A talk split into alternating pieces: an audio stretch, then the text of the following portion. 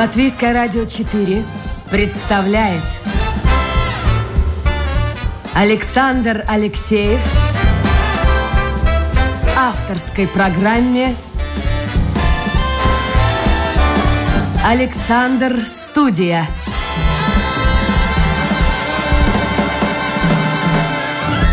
Здравствуйте, друзья.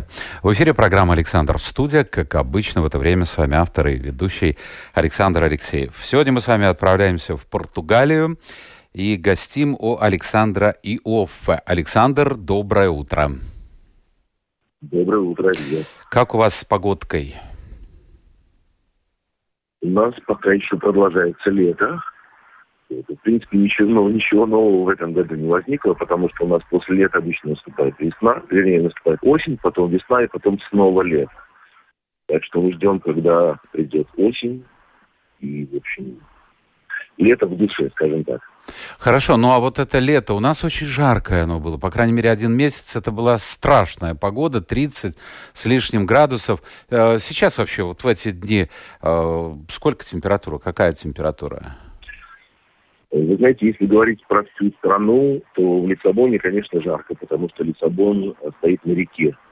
Так как я живу в порту, и океан выдувает всю жару, то если летом, в общем, температура повышается даже до 30-35 градусов в городе, к вечеру жара спадает и очень комфортно гулять, отдыхать, жить.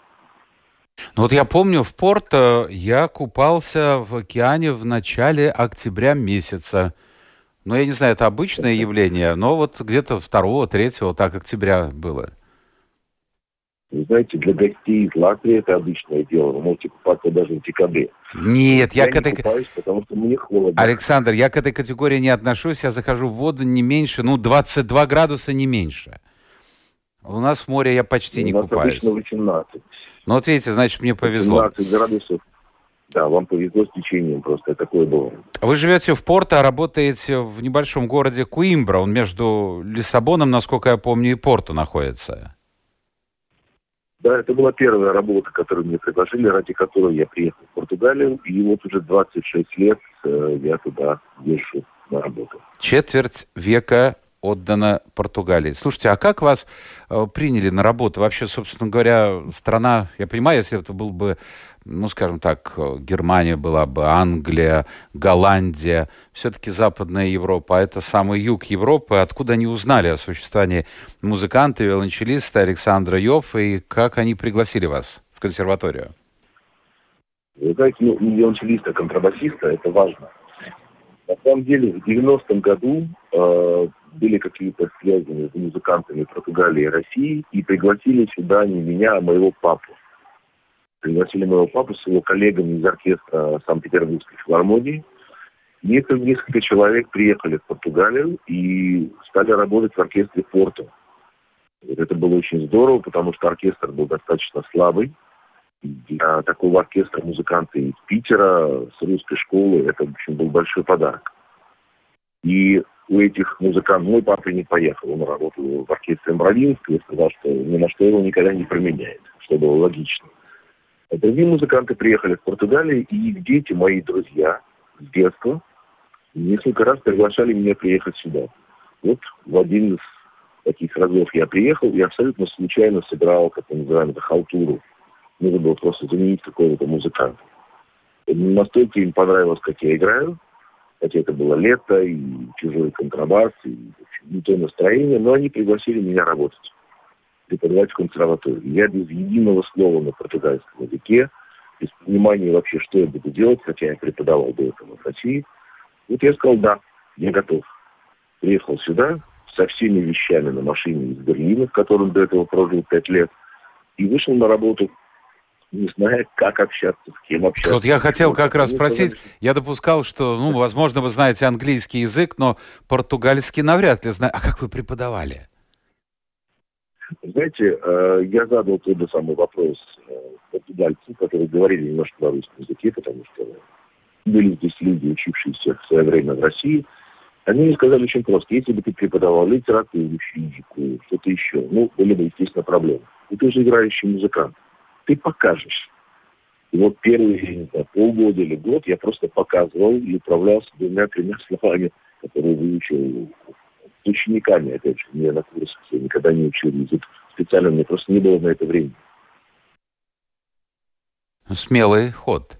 А вот скажите, пожалуйста, это связано, переезд вообще сначала в Германию, потом в Португалию, это связано с какими-то экономическими проблемами? Потому что, ну, жизнь, наверное, в Питере у вас складывалась замечательно. Закончили Ленинградскую консерваторию, работали в оркестре Маринки. А, собственно говоря, что побудило покинуть родину? Вы знаете, ну, экономических э, каких-то проблем у меня не было. Я зарабатывал достаточно много денег, потому что я работал не только в Мариинском театре, и в э, театре Зеркали, в камерном театре, и много продюсировали в то время каких-то артистов. И жизнь, жизнь была очень интересная, именно культурная, чего мне не хватает до сих пор, конечно. И я много лет занимался э, КВНом, я писал, и играл в КВН, это тоже часть жизни особенно.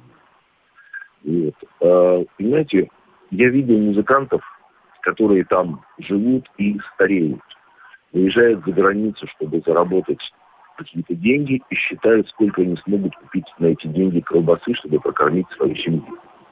И вот эта сама ситуация экономическая, а, когда в великом зале великий музыкант играет великую музыку, не думают о колбасе, вот это меня вот приводило в какое-то непонятное состояние, я не хотел так жить. Мне было интересно попробовать, насколько я готов, э, вернее, насколько Европа, скажем так, готова была меня принять. Вот, скорее всего, так просто вот КВНщик такой вот, лихой. Я вспомнил как раз вот тоже очень интересное к этому времени относящееся воспоминание Юрия Стоянова. Он же тоже из Петербурга. Он рассказывал, как э, БДТ, прославленный БДТ со своими звездами, выезжал на гастроли, в том числе в Японию, и как все это обстояло, вот как вы говорите, зарабатывать на колбасу, ну, условно говоря, на колбасу, кто-то покупал технику. Ну, такая была жизнь. А вот из того первого поколения, а, друзей вашего отца, а, многие остались или все-таки уехали? Вы знаете, э, удачно уехал тот, кто уехал в 70-е годы. Они уезжали, э, как правило, в Америку, они уезжали с маленькими детьми, то есть мои друзья, которые сейчас живут по разным странам мира, они уехали еще совсем, ну, не грудном возрасте, но начинающими жизнь. И они, естественно, уже американцы, они выучились там, они по-другому себя чувствуют в этом мире. Те музыканты, которые уезжали позже, уже столкнулись с какими-то проблемами, ну, скорее всего, возрастными, потому что в европейские оркестры, чтобы сесть, если это не приглашение специальное, там существует возрастной ценз есть европейскому оркестру проще взять 35-летнего максимум э, музыканта, может быть, не такого опытного, но который еще лет 30 отработает в оркестре, чем большого профессионала на 5-10 лет всего. Хотя мой отец сейчас живет в Берлине, и свои 84 года он берет контрабас, и люди просто умоляют его сыграть именно вот с этим оркестром, с этим оркестром. Но еще нужно не забывать, наверное, о конкуренции очень жесткой ведущих симфонических оркестрах э, Европы со стороны э, выходцев из Китая, из Японии. Сейчас э, достаточно посмотреть, побывать на концерте, ну, неважно, ну, Берлинского симфонического оркестра, э, Роттердамского, да, боже мой, вот так можно перечислять и перечислять. Значительную часть артистов составляют выходцы из Азии. Они конкуренты европейцам.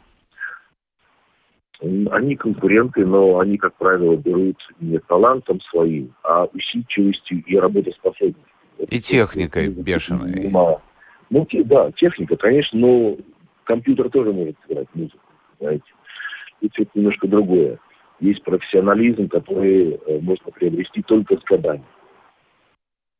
Хорошо, но в Германии, я так понимаю, в Германии пять лет вы провели, но почему-то не остались. Вот этот выбор все-таки Португалии. Ну ладно, пригласили. Я не думаю, что зарплата профессора э, консерватории в этом небольшом португальском городе Коимбра настолько велика, что позволяет вам безбедно существовать. Собственно говоря, вот этот э, переезд как-то надо объяснить. По крайней мере, мне это непонятно, мало понятно.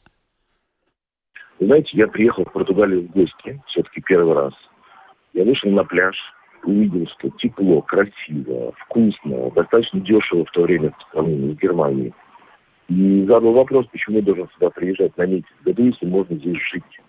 То есть для жизни страна замечательная. Понятно, что в Германии люди зарабатывают другие деньги. Но, знаете, для меня что-то многовато немцев на одном пятачке. И Германия замечательная страна, в то время была, по крайней мере. Но вот для питерского музыканта э, она была слишком строга. И по своему укладу, и по законам. И могу сказать, что мне очень нравится немецкий язык. Португалия отдыхает больше. Знаете, она такая вот свободная. И так как мы умеем работать, у нас есть возможность дать им фору. Потому что у португальцев есть солнышко, рыба, вино, футбол. Ну, и на самом деле больше уже ничего не будет. Они проживают свою жизнь просто вот, получая удовольствие. Но вы в привилегированном положении оказались. Я тоже как-то вот все время думаю, думаю. Даже квартиру себе подыскал э, недалеко от э, Лагуша города. Но потом я подумал, а чем я буду там заниматься? Музыкант или айтишник? Ему проще, мне кажется. Вы знаете, если есть привязка к работе какой-то конкретной, требует мест, на нахождение в определенном месте, я с вами согласен. Но вот сейчас имея возможность передвигаться по миру или просто выбирать страну для вот, комфорта. Вы знаете, душевный комфорт и ощущения вот эти вот, которые в нашем с возрасте выходят на первый план, мне кажется, это важнее. Я, да, я жил в большом городе Петербург, огромном городе. Переехал в огромный город Берлин. А сейчас живу рядом между океаном и портом. Здесь нет шума большого города. Хотя до центра порта ехать ну, 4 минуты на машине. 10 минут я туда врус. Любой день. Пешком, на машине, на транспорте, как угодно. Но жить я хочу вот здесь, где я живу. Я вас очень хорошо понимаю, потому что тоже думаю, что всех денег не заработаешь, надо жить так, как как, как тебе хочется, как близко. Потому что это не исключает другого варианта. Есть масса людей, которые делают карьеру, и которым нужен большой город, мегаполис. Э, единственное, вот у меня проблема с э, Порто и вообще с Португалией.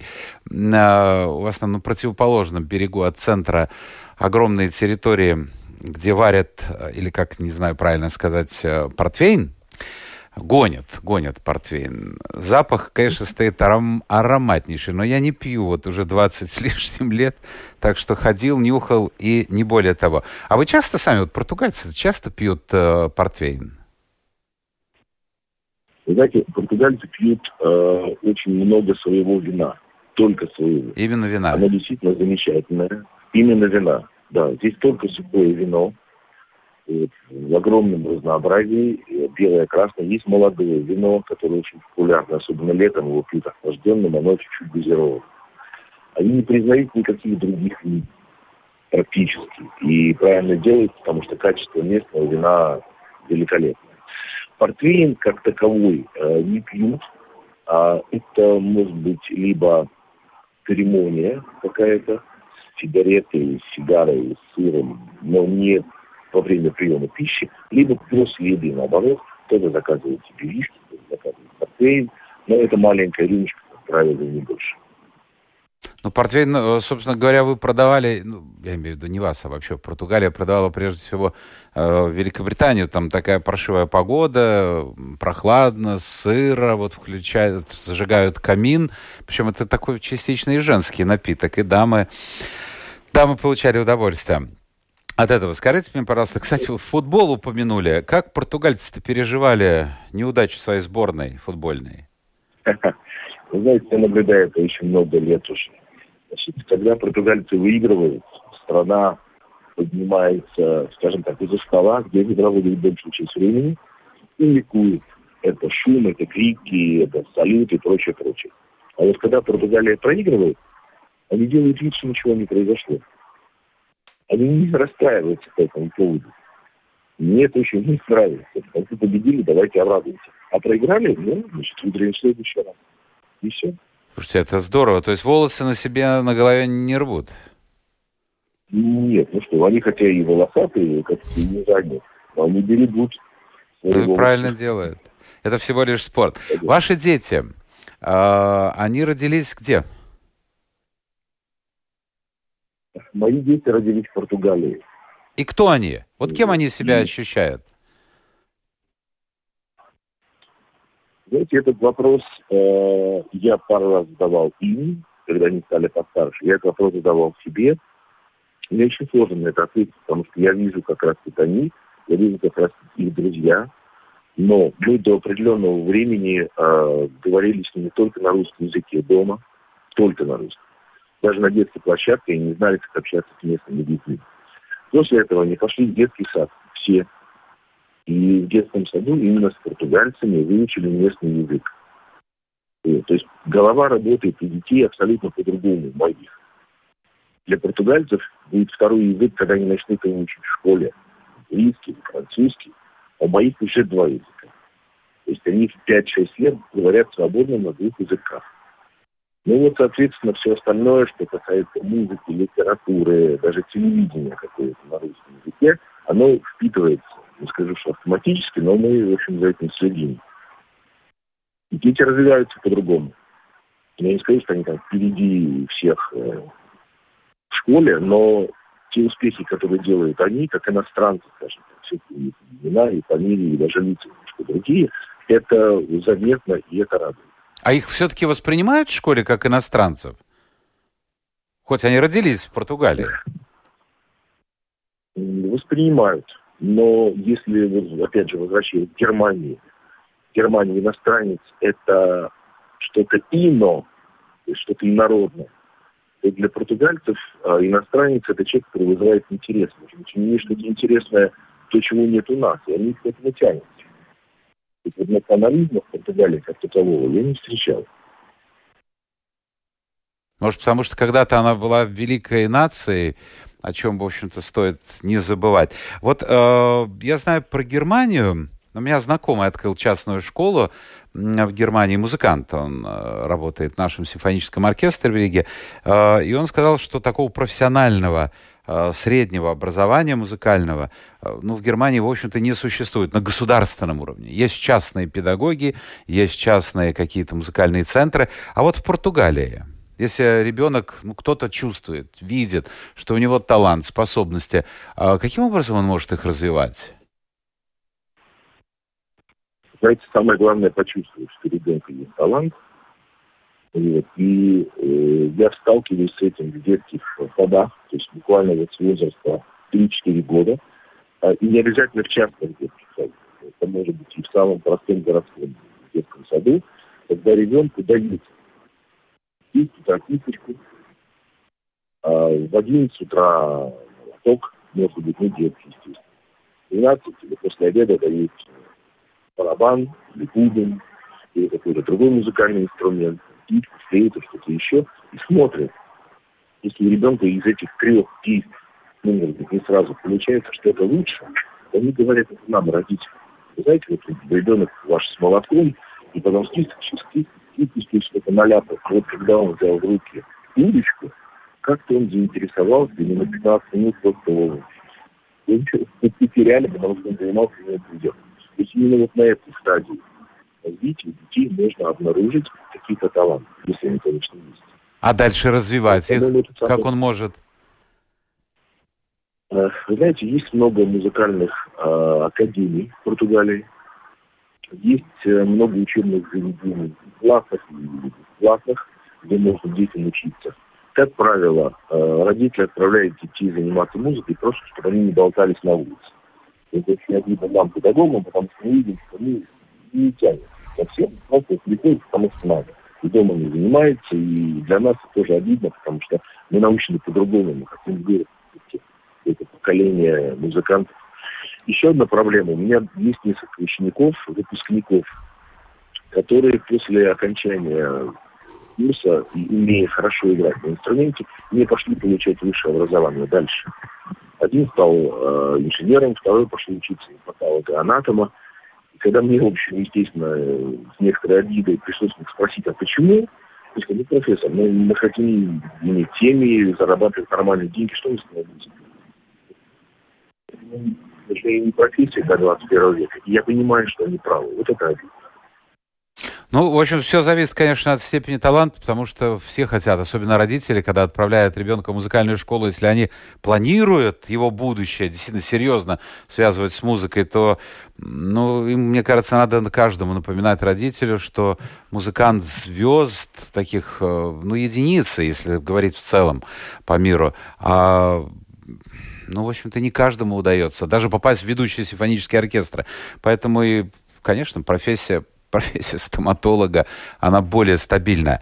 А, я напомню, это программа «Александр в студии». У нас сегодня в гостях, или мы гостим в Португалии, а, в городе Порту, где живет а, наш гость, музыкант Александр Йоффе, и он профессор консерватории города Куимбра. Кстати, а вот ваша консерватория, она не входит в сеть э, стариннейшего, мне кажется, самый старый университет в Португалии, в Куимбре?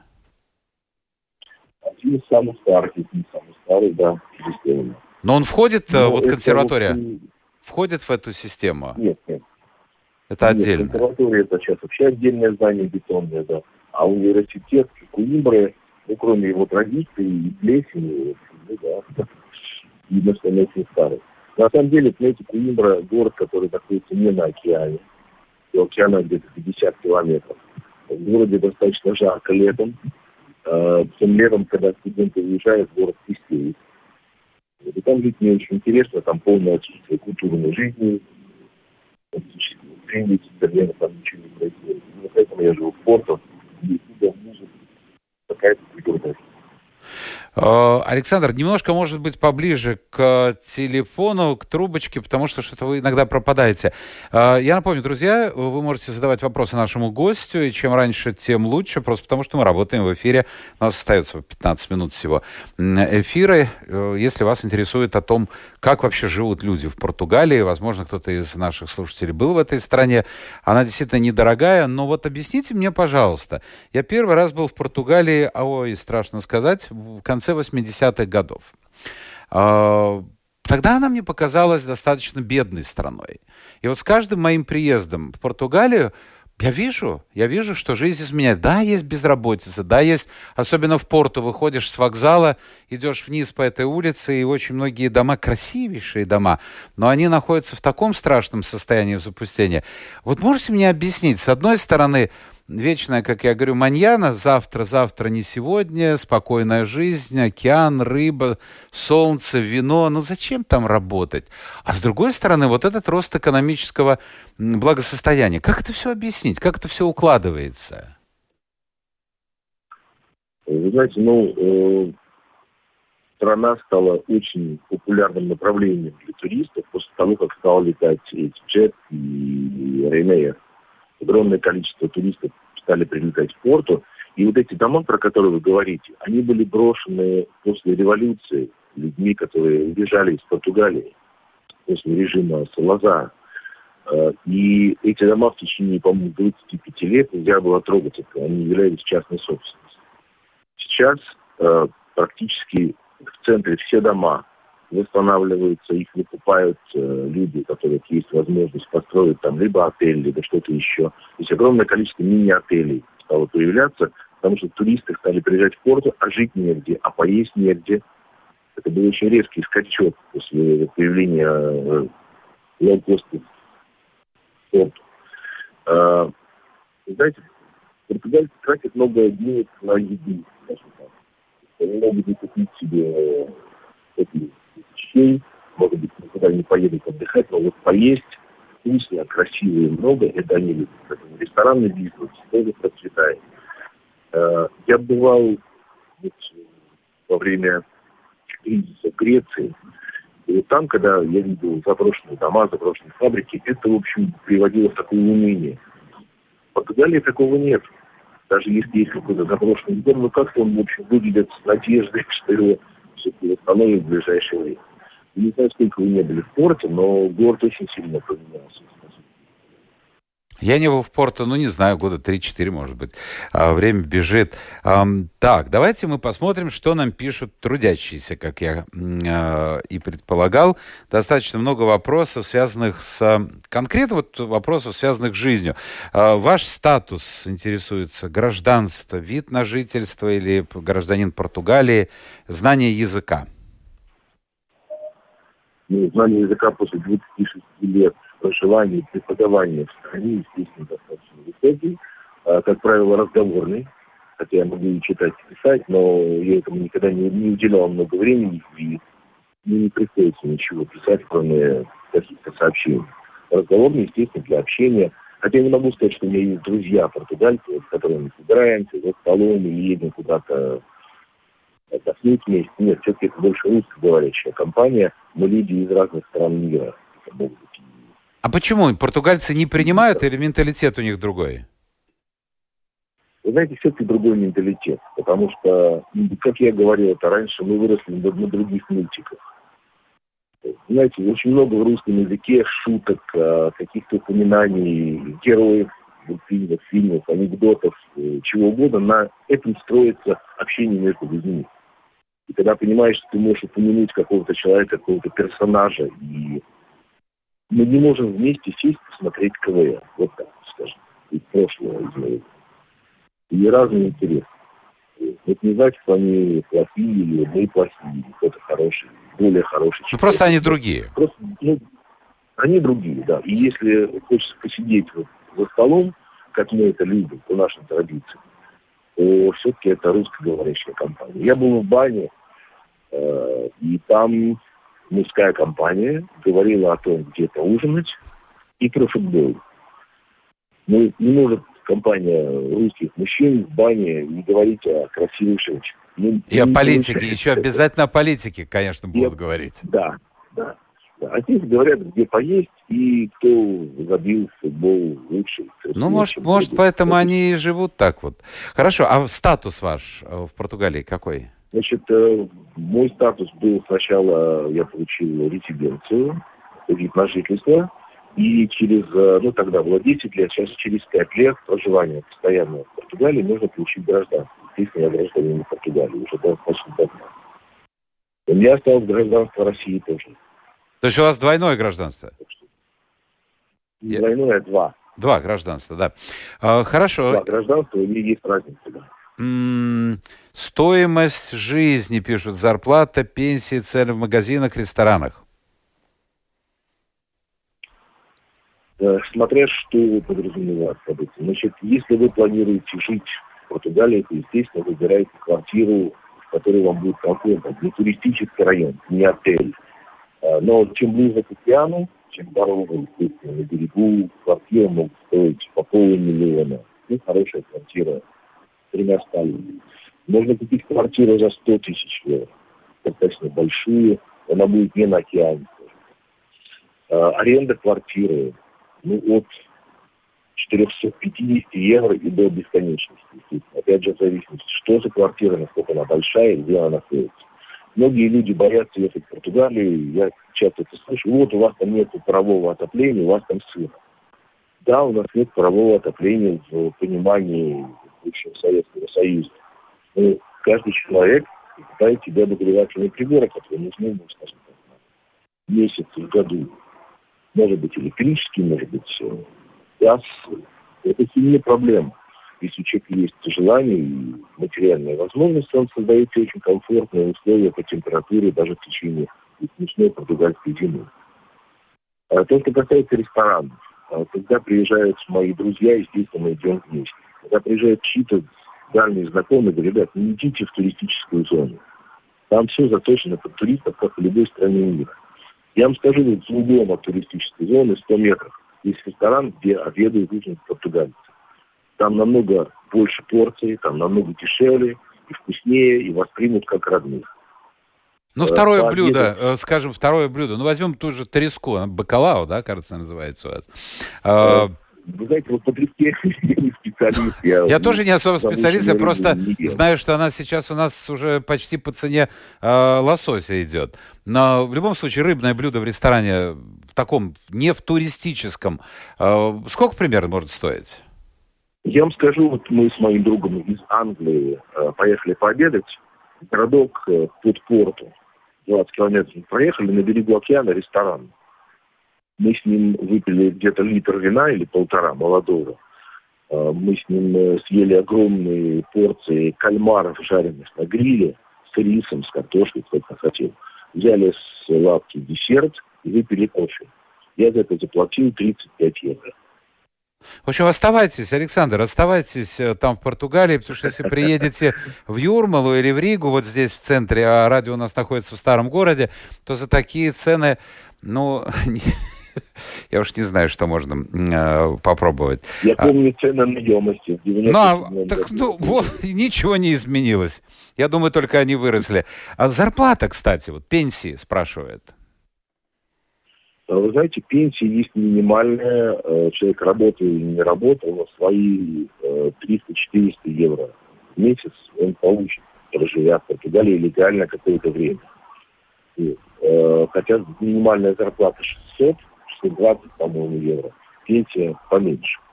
И, но для того, чтобы заработать хорошую пенсию, нужно здесь и работать достаточно долго и получать приличные деньги. Зарплата в 700 евро считается уже неплохой скажем. Эти деньги, если два человека в семье работают, то жить можно. Ну, а предела, конечно, нет. Ну, это как в любой стране. А медицина? Вот мало. вопрос еще один спрашивают люди. А по поводу медицины, платное, бесплатное, страхование, вот существует ли это? Медицина есть... Э, на самом деле медицина как везде. Естественно, считается, в Германии медицина более продвинута, больше техники, больше хороших врачей. Ну, не знаю. Я не так часто обращался к врачам, но никогда не чувствовал, что это они менее компетентны, чем какие-то другие. Страховки, естественно, есть. Есть бесплатная медицина, обязательная в Португалии. Специальная медицина, те люди каждой зарплаты делают отчисления специальное страхование могут пользоваться госпиталем, здоровья. Это достаточно просто Проблема, когда человек э, по бесплатной медицине хочет делать какие-то операции, тут есть очередь. Это, конечно, не дожить, когда будет использовать такую медицину. Но практически у всех есть э, страховки параллельные, они не очень дорогие. И с этими страховками достаточно просто обратиться в частную клинику, получить медицинскую помощь. А то, что происходит э, по скорой помощи, если человека привозят в госпиталь, то там все бесплатно. Понятно. А, по, по ковиду, по ковиду спрашивает, э, как с вакцинацией, правила поведения на улицах и в общественных местах, пишет. Э, значит, Вы в красной зоне, я знаю. То есть у вас там заболеваемость на достаточно высоком уровне. Вы знаете, нас э, к концу сентября обещают, что 85% населения будет вакцинировано. Значит, это радует, хотя, с другой стороны, вроде растет количество заболевших в день. Мы это не видим, мы это не слышим. Не, мы это слышим, но мы это не ощущаем абсолютно, потому что насколько цифра соответствует действительности, непонятно. Было время, когда мы были закрыты абсолютно в домах, и сложно было куда-то выходить, хотя кто хотел, и выходил на океан, пробежаться, прогулять. Я каждый день во время пандемии выезжал с маленьким своим сыном на пляж, мы играли, бегали без маски, естественно, без всего, и возвращались домой. Ни одного раза не было никаких Сейчас а, а маски вообще нужно носить где-то, вот в помещениях или, может, даже на улице? Да. В помещениях маски обязательные. Торговые центры, какие-то офисы, прочее, прочее, везде все маски. И когда их отменят, я не думаю, что все их сразу скинут, скинут с лица. Потому что все-таки как-то ну, ощущение чисто психологическое, что в них более защищен. На улице люди ходят в масках, кто хочет, но э, обязательно одеть ее в толпе. Вот есть такое правило. Но толпы, толпы, толпы здесь не, не ходят по улице. Поэтому да, нет необходимости, когда жарко, одевать маску и чувствовать дискомфорт. Александр, у нас остается очень мало времени, но хотелось бы вот еще один вопрос. Зато, конечно, он глобальный, огромный, но тем не менее. Суть в чем? В том, что э, в разных странах были разные волны иммиграции из э, России, из Советского Союза. Но вот если говорить о ваших соседях, об испанцах, там две категории э, иммигрантов. Это, ну, скажем так, гастарбайтеры, это даже в большей степени, наверное, не россияне, а выходцы с Украины. Э, и это вторая, это первая категория, а вторая это экономически независимые люди, которые уезжают из страны там по политическим, экономическим причинам. Из Латвии очень многие люди обеспеченные покупают недвижимость в Испании и живут. Вот в Португалии такая же система. Я думаю, что такая же система. Да, Украина приезжает, приезжала в основном на заработки люди с какими-то более востребованными профессиями переезжают в Португалию ну, просто жить и работают на удаленке. Многие привозят свои семьи, жены с детьми, бабушки, дедушки с детьми, а сами главы семьи работают где-то в других местах и сюда приезжают. Потому что страна для жизни очень комфортная и очень приятная. Работать здесь сложно, да, я знаю. Сложно работать и зарабатывать. Но в сравнении с Испанией, Португалия, как, в общем, более комфортно. Понятно. И последний вопрос. Мне очень понравился вопрос. Вот послушайте, что пишет. Это Дима пишет.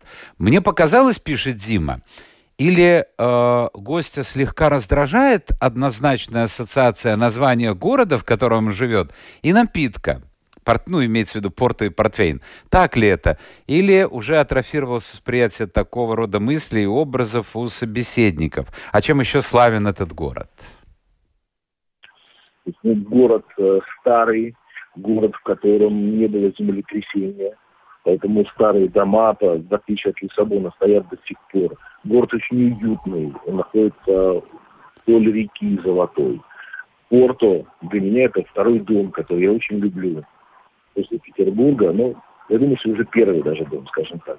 Я знаю много городов Португалии, я много где бывал. Я всегда возвращаюсь в Порту. Портвейн – замечательный напиток, я его люблю и уважаю. Вот, я знаю технологии, как он производится, я знаю музеи портвейна. Всех своих друзей ведут, прежде всего, погреба портвейна на дегустацию. Вот, для меня этот город э, и этот напиток э, слиты вместе в одно целое, поэтому как жил здесь, так и, по-видимому, продолжу. Я соглашусь с Александром. Скажу, что действительно это очень красивый город. Он, ну, ну, скажем так, совершенно другой, нежели Лиссабон. Вообще красивые города в Португалии, красивая природа, э, узкая река. Э, кстати, соединена мостом, мне кажется, Эйфель его строил. Очень оригинальный мост. Многие, кстати, я думаю, знают по картинкам, по фильмам этот мост. Э, ну, ну, действительно красиво. Вот действительно красиво и получаешь этот удовольствие. Мост строил, этот мост строил ученик Эйфеля. А, ученик Эйфеля, да? Построил, да, сам Эйфель построил железнодорожный мост, который сейчас не работает, остался как памятник. Он тоже есть. И можно прорекламировать. Пусть мне за это не платит э, португальская туристическая ассоциация. Действительно, вот Александр прав, когда появились э, новые рейсы, э, Визайр, Райнер, господи, Air Berlin, да и массово авиакомпаний дискаунтных, э, полет даже из Риги. Э, это недорогое удовольствие, но вы получаете Действительно, много кайфа, много солнца, много вина и, главное, что за относительно невысокую цену. Спасибо, Александр. Спасибо. Э, спасибо вам. Если у кого-то будет желание встретиться со мной в порту, Саша Иов в Фейсбуке. Найдите, и я помогу вам или советом, или просто встречу здесь и организую вам какую-то туристическую программу. Спасибо. Буду рад. У нас в гостях был профессор консерватории города Куимбра из э, Португалии Александр Риоф. Спасибо всем тем, кто был вместе с нами, кто слушал. Спасибо генеральному продюсеру Людмиле Вавинской за участие в этой, активное участие в этой программе. Ну, а мы встречаемся завтра. Новый день, новый эфир и новые гости. Пока.